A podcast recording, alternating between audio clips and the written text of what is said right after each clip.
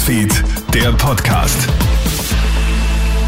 Hi, Felix Seger hier. Bis 2030 könnte die Anzahl der Krebsdiagnosen stark ansteigen.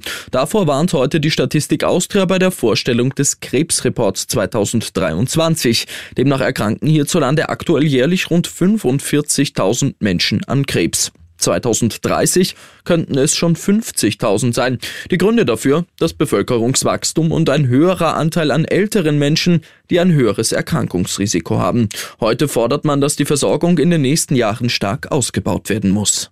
Nach der Horrortat an einer Schule in Deutschland gibt es eine Festnahme. Im Bundesland Baden-Württemberg hat heute ein 18-jähriger Schüler eine gleichaltrige Mitschülerin ermordet. Laut der Polizei attackiert der Täter das Mädchen vormittags auf dem Gelände der Schule. Sie stirbt. Der Täter flüchtet im Anschluss. Spezialeinheiten der Polizei beginnen sofort mit der Fahndung. Gegen 13 Uhr kann man den 18-Jährigen dann festnehmen. Laut der Polizei dürfte es wohl eine Beziehungstat gewesen sein.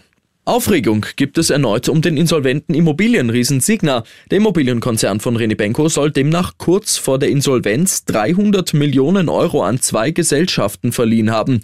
Größte Gesellschafterin in den beiden Unternehmen ist die Stiftung von René Benko. Die Investoren der Signa sind über die Zahlungen offenbar nicht informiert worden. Auch an andere Unternehmen der Signa-Gruppe soll es Zahlungen von hunderten Millionen von Euro gegeben haben.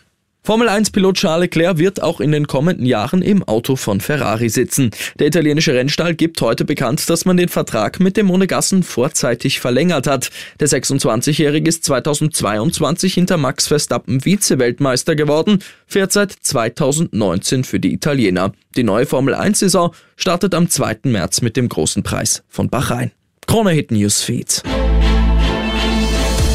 Krone Hit Newsfeed, der Podcast.